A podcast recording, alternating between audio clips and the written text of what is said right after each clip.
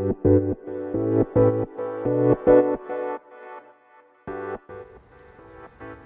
い、えー、皆さんこんにちは。ボンソワこの配信では HC パリス MBA 留学期と題してフランスの経営大学院のリアルやパリでの暮らしを発信していきたいと思います。はい、えー、皆さんいかがお過ごしでしょうか。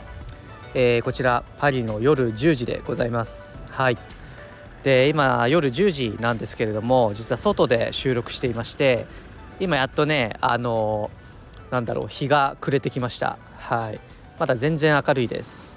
あのなんだろう夏でいう日本の6時ぐらいかな。っていう感じでもう夜10時なのにあの全然出歩けるぐらいの明るさかつ治安でございます。はい、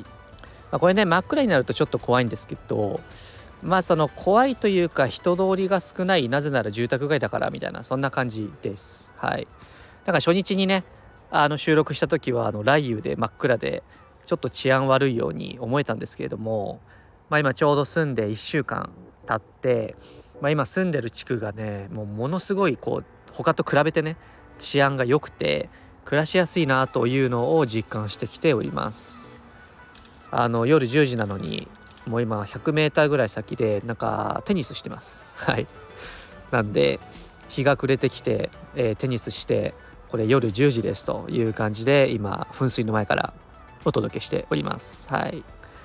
で今日はですね大きく3つ話したいなと思っておりまして、えー、国際郵便の話動物病院の話あとは出世の話を少ししたいなと思っております。はい。でまずですね国際郵便の話なんですけれども、えー、無事に荷物届きませんでした。はい。あのー、洗礼を浴びております。はいあのー、一応ねオンラインでその追跡番号でねどこにあるかっていうのを一応追跡できたはずだったんですけれどもでそれで今日あの8時から6時の間に届きますって出てたんですよ。で8時から6時ってあれね朝の8時からあの夜の6時までの間で届くから家にいてねみたいなそんな感じです。日本みたいにねあの時間指定とかございません。で結果あの今日一日外出を控えてあの亜種の準備学校の準備してたんですけれども無事来ませんでした。はい。これねなくなったかもしれない。はい。なんでねあの国際郵便届かない。特にあのまあググれば分かりますけどクロノポストというあのフランスの政府系のあれなのかな？子会社なのかな？が、えー、なかなかこう届かないことで有名らしくてですね見事にそれにはまっております。はい。なんでねまあちょっと冬服がねあの来てないんですけどまあまあまあね服は買えばいいので最悪もう来なかったらこれもねフランスの洗礼だというところであの不都合を楽しんでいきたいなと思っております。はい。で国際郵便で思い出したんですけどあの、今日ね郵便局行ってきたんですよ。で、まあ、郵便局は、まあ、ちょっとそのまあねこの後話す動物病院でちょっと一つ郵送しなくちゃいけないものが出てきてでそれでスーパーであの封筒を買ってであの郵便局に行って出してきたんですね。で、まあ、郵便局もですねなんだろうポストが日本ほどあるわけじゃなくて日本でポスト赤いじゃないですか。フランスポストね黄色いんですよ、まあ、フランスなのかこの地区なのか分かんないんですけど黄色いんですよ。で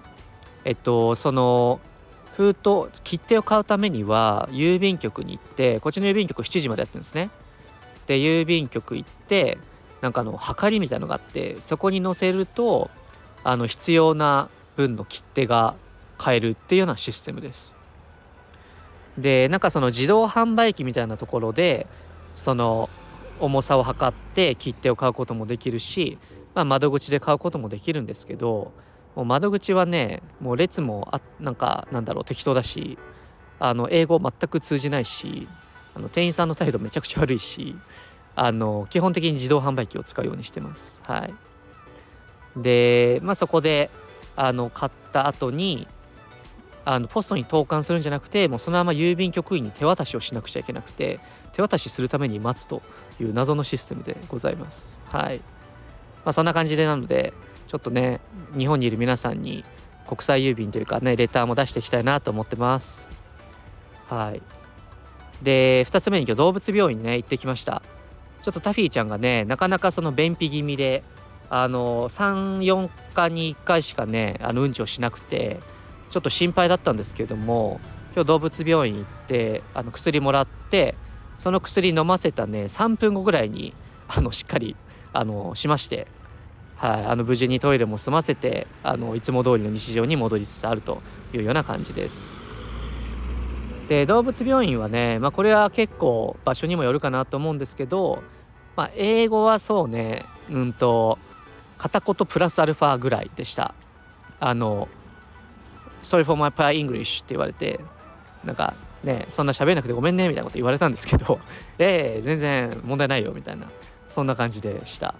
なんで半分フランス語だったのでで自分まだフランス語勉強中でなのであの Google のあのリアルタイムの翻訳のあの会話バージョンがあるんですね、まあ、それを使ってやり取りしていました。はい。でなんかヨーロッパはあのペット用の EU パスポートっていうのがあるんですね。なんでそれを11ユーロぐらいかな。で申請をしてであのペット用のパスポートが届くというようなシステムです。ねちょっと届くの楽しみだなと思ってます。で支払いも大体ねやっぱりそのキャッシュレスですね。カードです。でもうどこもカード基本的にタッチ決済であのカードをインサートしてんの多分本当に自分ぐらいですね。うん。で、まあ、やっぱりその日本から来るとそのどっちの通貨で支払うかって選ばなくちゃいけないんでそこら辺でねタッチタッチあんま使えないんですよ。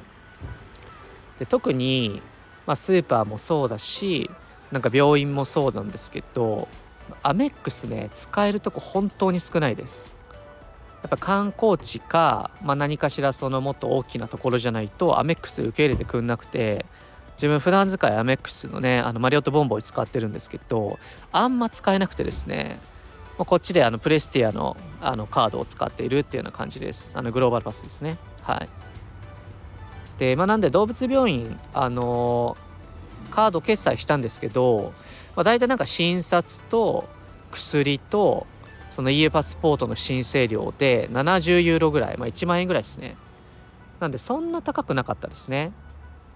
でどうやらあのフランスってペット保険の普及率めっちゃ低くてなんか10%らしいんですよで確かにこっちの日本人オーナーもペット保険入ってないし、まあ、なんかフランスは全体的に動物に優しいというかあのそこら辺は安いみたいですねはい。まあね、あの1万円全然安くないですけどね。はい。まあまあそんな感じで、とりあえずタフィーが元気でよかったなっていう感じです。はい。で、まあ今日最後ね、あの、アシュセ HEC パリスの話なんですけど、まあ今日それでね、あの国際郵便待たなくちゃいけなかったんで、もう一日その久々にパソコンとにらめっこしながら、あの途中ね、あの少しあの日本と Zoom つないで仕事しながらですね、あの学校の準備してました。でなんかついにこう学校が始まる上でなんかイントラネット学生専用のポータルサイトが招待されてオープンされたんですよね。でその完成度がやっぱすごくてもうなんか全然その会社のイントラネットよりすごいじゃんみたいなそんな感じです。でまあマイページでいろんなことできるんですけど面白かったのが、まあ、まだねその入学前ですけどアルムナイがすごいんですよ。アルムナイのコミュニティがすごくてまあ、リンク貼られていたりいろんなニュース出てるんですけどアルムナイ専用のウェブサイトがあってちゃんと2023年バージョンになってるんですよ。でアルムナイってあのあれね同窓会のことであの卒業生が集まるコミュニティのことです。で年会費がそう年会費取るんですよ。で年会費あの年間で40ユーロから100ユーロぐらい取ってで卒業生7万3000人のコミュニティにアクセスできますとで世界でどうやらそのアシュセのアルムナイのイベントが年間1000開催されてるそうですめちゃめちゃ多いっすよね1000ってで224個のクラブがあって卒業後もそういうクラブに入れるみたいです。で最近はこの5月にあのフランスでアルムナイがあってそれのロダン美術館が会場でロダン美術館にテーブルと椅子が並べられてそこであのロダン美術館のギャラ、まあ、パーティーですね。っていう感じでアシュセのアルムナイパーティーやってました。そうです。いやすごいっすね。ねロダン美術館って知ってる人も多いかもしれないですけど普通にこっちで有名な美術館の中で貸し切ってパーティー開催しちゃうってすごいっすよね。で実際ね自分もフランス渡航前に1回アシュ製の日本のアルムナイのイベント行ってきたんですよ。ちょうど7月にあってあ6月末かな？うん。でどうやら四半期に1回日本でもチャプターをあのしているみたいで。で日本のと自分が行った時は日比谷公園の中の中になんかねシャトーみたいのがあるんですよねでそこのレストラン貸し切ってやってたんですけどアシュセのアルムナイの面白いところはあのアシュセってその学部のそのグランゼゴールと呼ばれるものとあと MBA と MIM とあとエグゼクティブ MBA に分かれてるんですよ。でそのアルムナイはもうそれらを全部ひっくるめて一緒にアルムナイのイベントやっていくんですね。なので人によっては本当にまだ学部生人によっては MBA の卒業生みたいな感じでいろんなステータスの人が入り乱れるっていうのがすごい特徴です。はい、なんであの本当にこう外銀の新卒もいればあの日産自動車の経営ボードもいればあとはラグジュアリーブランドのあの商社のなんか日本社長がいたいたりとかですね。本当にこう多様性に富むなって感じです。BNB パリバのね日本の CO とかもいました。はい。でまあそんなねクラスメイトとはあの WhatsApp ですね。Facebook とかあのじゃなくて WhatsApp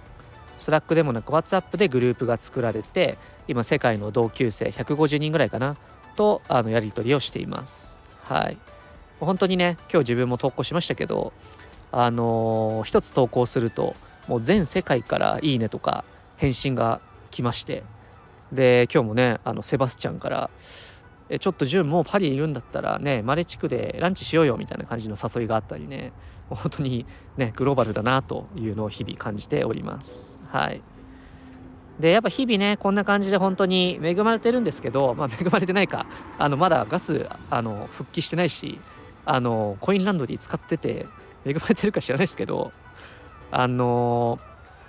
深くねなかなか考える時間取れないですね。もう一個一個のことが斬新で日本では考えられないことばかりででなんだろうな日々日々まあ楽しい不都合楽しいと感じておりますのでなかなか深く考える機会がないんですけれども、まあ、今日ね日本とズームつないで少し仕事したりあの亜種性のあのいろんな読み物を50ページぐらいね英語の読み物を読んでいるとなんかようやくこの、えー、深く考えるゾーンに入れるというかねなんかそろそろ学校始まるんだなっていう気持ちになってきます。はいということで、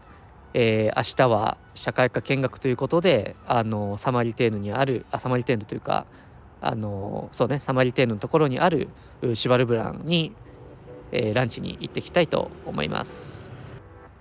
はい、えー、無事に国際郵便は届くのかお楽しみにバイバーイ Thank you.